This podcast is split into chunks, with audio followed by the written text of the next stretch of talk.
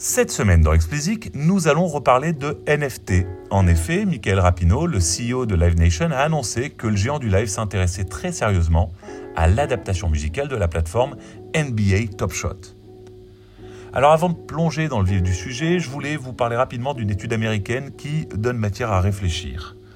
Alors que les billets pour les tournées et festivals les plus attendus se vendent à une vitesse rarement atteinte, tout porte à croire que le public est prêt à un retour en force dans les salles et dans les festivals.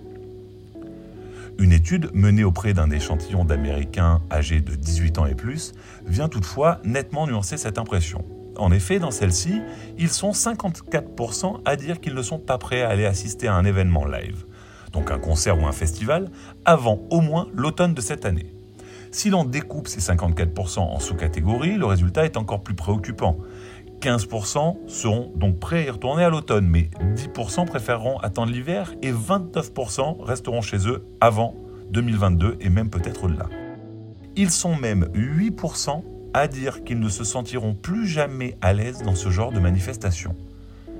Alors cette étude fait apparaître également une fracture générationnelle importante, puisque les plus de 45 ans et les moins de 45 ans bah, présentent des comportements totalement différents. Et les plus de 45 ans sont en majorité ceux qui disent ne pas vouloir retourner euh, en festival ou dans les salles avant euh, l'automne 2021.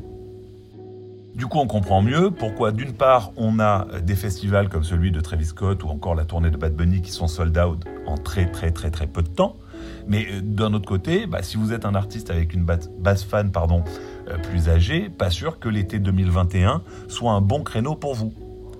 En France, bah, pas sûr non plus que les choses soient identiques, hein, ça on sait pas bien, et dans la mesure où, bah, on est très très très en retard, mais j'en ai déjà parlé longuement, euh, sur les tests à réaliser pour savoir comment on peut ouvrir les salles, et dans la mesure donc où l'été 2021 devra supporter de fortes, restrictions, nous n'en saurons probablement pas beaucoup plus sur les éventuelles réticences du public, en tout cas pas avant un retour à la normale. Donc est-ce que c'est l'automne, est-ce que c'est 2022 On ne sait pas bien.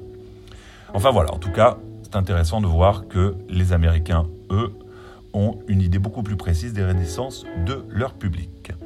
Allez, continuons avec le sujet du jour, Live Nation qui regarde NBA Top Shot avec les yeux de l'amour. Alors si vous ne le savez pas, je vais vous expliquer ce qu'est NBA Top Shot. C'est la marketplace NFT montée par la NBA.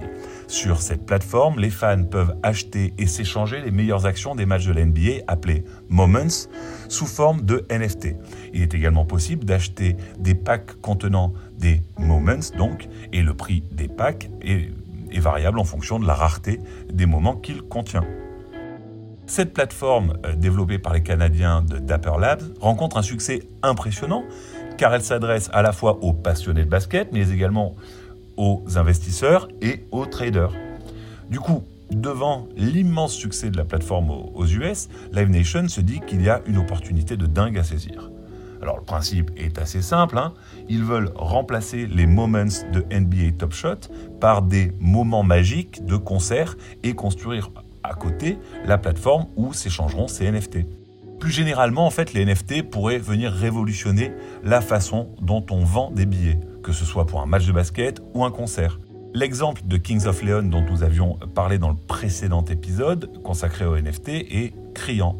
En effet, je ne sais pas si vous vous souvenez, mais euh, Kings of Leon proposait euh, déjà son dernier album euh, en NFT et proposait également un NFT qui était un espèce de golden ticket qui permettait aux titulaires de ce golden ticket d'avoir une fois par tournée des Kings of Leon un accès quasi illimité, évidemment au backstage, enfin voilà, un traitement ultra VIP euh, pour lui et, enfin, ou elle évidemment, et euh, trois de euh, ses amis qui, qui l'accompagnaient.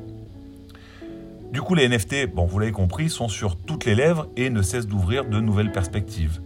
nouvelles perspectives, évidemment, un petit peu comme ce qui avait pu se passer avec la blockchain, d'ailleurs, technologie qui, qui est derrière les, NFT, mais un petit peu avec comme l'engouement de la, blockchain il y a 4-5 ans.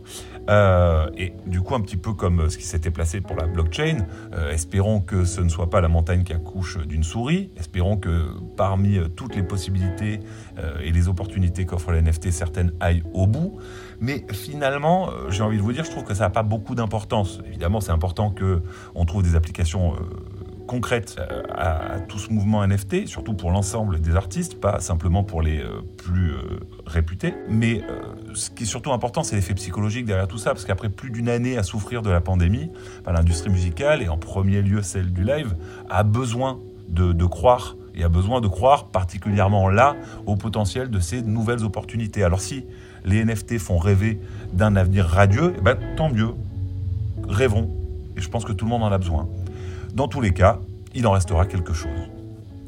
Allez, c'est tout pour cette semaine. Je vous le dis à nouveau, n'attendez pas avant d'aller suivre at Explicit sur Clubhouse. Comme d'habitude, si vous ne l'avez pas encore fait, abonnez-vous à la newsletter, le lien est en description. Et pour me soutenir, donnez-moi 5 étoiles sur Apple et abonnez-vous où que vous nous écoutiez.